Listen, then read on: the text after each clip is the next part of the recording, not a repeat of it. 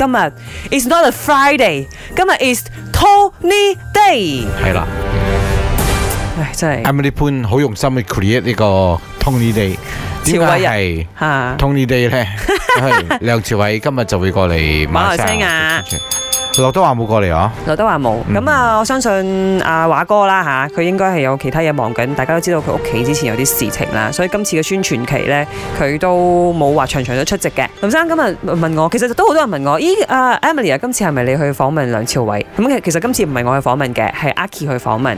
嗱，我想講翻呢，因為嗰日我同 Oliver 即係我哋嘅 producer 啦，我哋有傾到呢件事。其實雖然話我入行十幾年啦，訪過咁多人啦，但係我我即係你越訪越多人，你會開始想像你可以訪問到邊個噶嘛？嗯，有兩個人呢，我係唔夠膽去諗，我要訪問佢哋，因為佢哋好少出嚟接受訪問嘅係未都未訪問過嘅。啊。其中一個就係梁朝偉啦，嗯另外一個係星爺啦。今日嘅朝偉燦爛，知我要講嘢，問一問大家，喂喺你心目中梁朝偉最具代表性嘅角色係邊一個角色？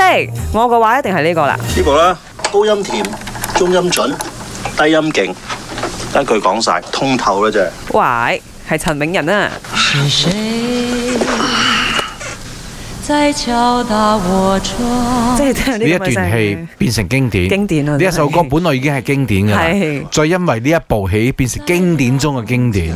我印象中喺中學開始睇啦，睇、嗯到而家我應該睇到廿次左右 啦。陳永仁呢個角色喺我心目中係係呢部戲已磨滅唔經到已經好耐歷史嘅，但係無論佢拍嗰啲咩唔同嘅呢個 version 啊，都贏唔到港版。係啊我自己覺得係啊係啊真係真係咁啊！林生心目中都有你自己覺得話阿朝偉最經典嘅角色 嘅，你你話我認識佢呢，就一定係喺呢一個電視劇啊 係新澤師兄。嚇之後頭先 check 翻嘅資料咧，哇！新澤師兄犀利啊！當年嘅新澤師兄呢，當然梁朝偉就係一個誒新嘅呢個警察啦啊，裏邊仲有呢一劉青個雲劉青雲、劉嘉玲，佢而家嘅老婆，啊佢張曼張玉曼玉佢嘅最佳拍檔，係吳鎮宇。哇！你話裏邊演㗎啦，稍微誒輕啲嘅角色啦，今時今日已經都係喺誒神主娛樂牌圈嘅一個 係打超級大牌，啊神台級人物。強啊真 真係係真係好勁，當年嘅香港而家都勁啦嚇，當然係唔同層次嘅勁啦。咁啊，今日配合《金手指》呢部電影，問一問大家，喂，朝偉嚟到馬來西亞，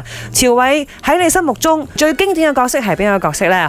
佢走咗之後，屋企好多嘢都好傷心，每晚我都要安慰佢哋，我先至可以瞓覺。你知唔知瘦咗好多？